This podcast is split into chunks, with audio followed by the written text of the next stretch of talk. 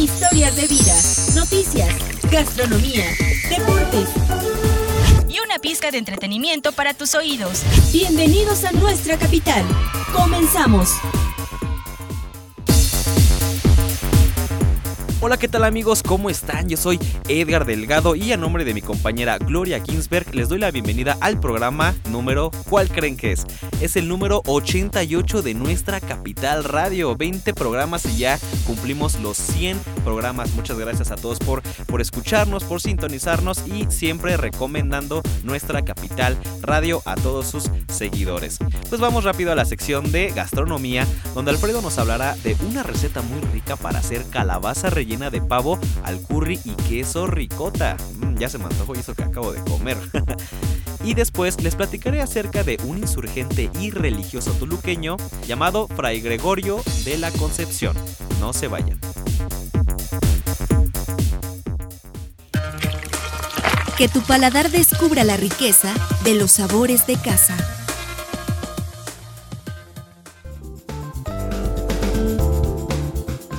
Tal amigos? El día de hoy les traigo una receta muy rica para hacer calabaza rellena de pavo al curry y queso ricota.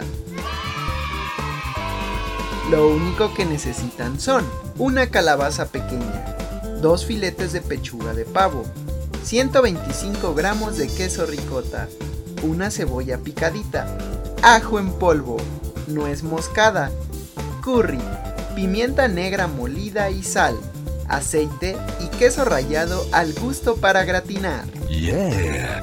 Agujerar con un tenedor la calabaza e introducirla de pie en el microondas durante 5 minutos para que sea más fácil de vaciarla y comience a cocinarse. Yeah. Abrir por la mitad, eliminar las semillas y vaciar con una cuchara apartando la calabaza.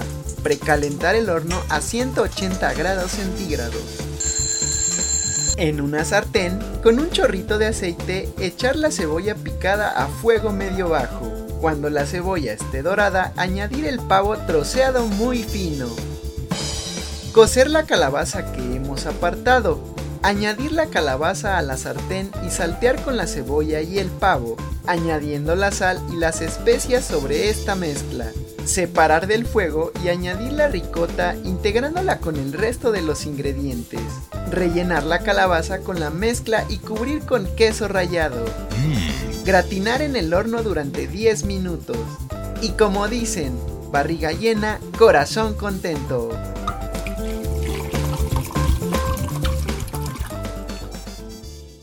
Miles de historias, una identidad compartida, orgullosos de nuestra capital. Fray Gregorio de la Concepción fue un insurgente y religioso mexicano que participó en la independencia de México. Nació en Toluca en 1973.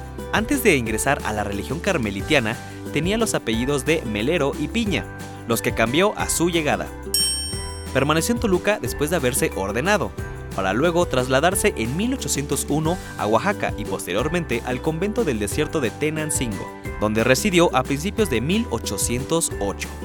Ese mismo año recibió la orden de trasladarse a la ciudad de San Luis Potosí, como predicador, claro, por lo que salió de Tenancingo el 9 de julio, y el 19 de julio se encontraba en San Miguel el Grande, donde entró en relaciones con Ignacio Allende, Mariano Abasolo y Juan Aldama.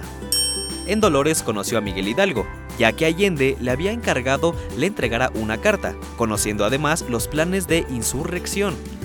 Y como siempre, nos sentimos orgullosos de nuestros habitantes y de nuestra capital.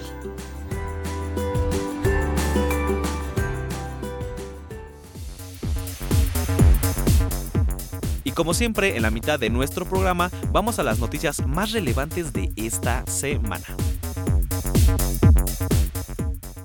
No te pierdas la información que te acompaña día con día.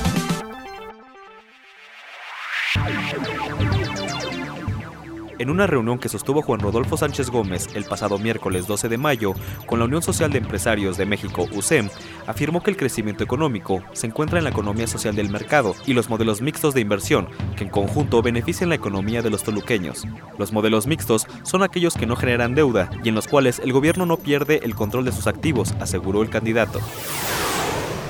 Al invitar a los empresarios a trabajar juntos por los más pobres, también aseguró que el mejoramiento del medio ambiente, reforestación, regularización del transporte público e inversión de infraestructura vial son parte fundamental de los pilares en su campaña. El pasado jueves, en una visita a San Pablo Otopan, Juan Rodolfo Sánchez Gómez aseguró que esta comunidad tendrá un lugar muy importante en la celebración de los 500 años de la fundación de Toluca. Esto debido a que es uno de los pueblos más antiguos en el valle. Además, mencionó que se han reencarpetado y pavimentado sus calles y que el terreno para la construcción del panteón, que tanto se había esperado, ya está listo. Aunado a otras obras, como el mejoramiento del drenaje y la obra de los colectores, se seguirá trabajando para esta comunidad.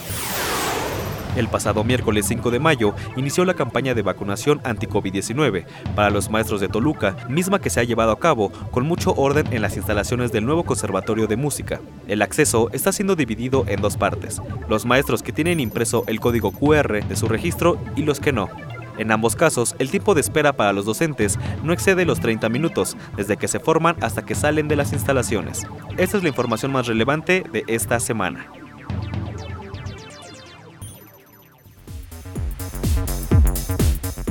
Y vamos a la sección de Roberto donde nos contará de algunos datos interesantes acerca del desarrollo motriz en los bebés. Apunten, ¿eh? Y por último, Lindorf nos hablará acerca de la arquitectura neoclásica y colonial, en donde aquí en nuestra capital, Toluca. No le cambien. Acabas de ingresar a la cancha. Es tu momento de brillar. Descubre tu pulso deportivo.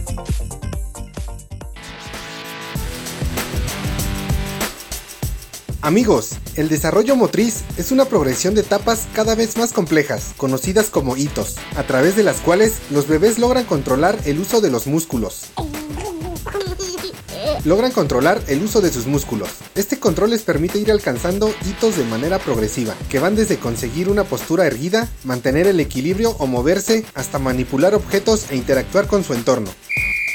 Por esto, es importante precisar las diferentes habilidades que los bebés deben desarrollar e integrar, y son las siguientes. Habilidades motrices gruesas. Son aquellas que dependen de los grandes músculos.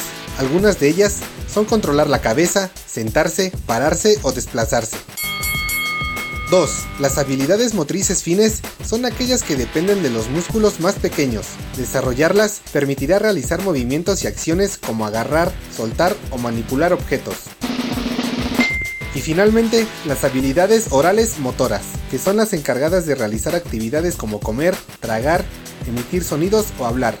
Y recuerden amigos, mantenerse activo es mantenerse saludable.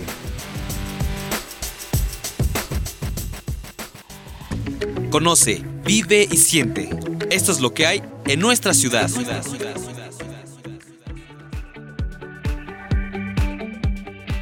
En Toluca identificamos de manera muy clara dos clases de arquitectura, la colonial y la neoclásica.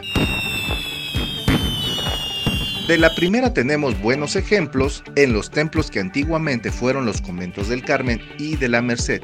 Del famoso convento de San Francisco solo queda la capilla exenta, en medio de la plaza Fray Andrés de Castro, y del convento de los Juaninos, del que solo resta la capilla de Guadalupe.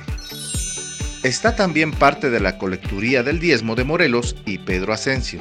En realidad, Toluca, como ciudad moderna, empezó a construirse con base en los portales y las casas que estaban alrededor de la Plaza de San Francisco.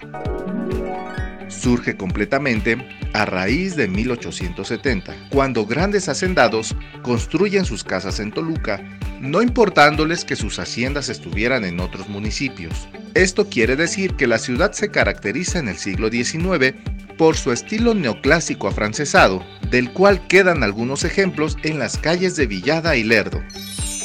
Lo que resta de arquitectura colonial, como la iglesia del Carmen, corresponde al estilo barroco del siglo XVII.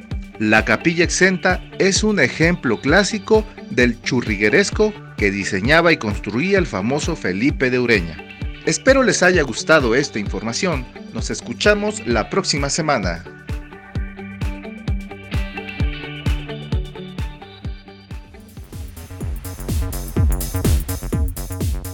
Bueno, y como siempre ya llegamos al final de este programa de nuestra capital radio. Les repito mi nombre, yo soy Edgar Delgado. Cuídense muchísimo, sigan extremando precauciones, por favor, uso de cubrebocas, gel antibacterial y todo lo que sea necesario para pues realmente no poder contagiarse, ¿verdad?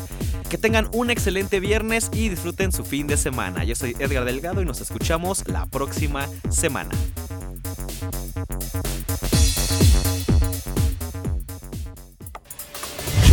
Volveremos con más temas de interés. Aquí desconectamos nuestra capital. Hasta la próxima.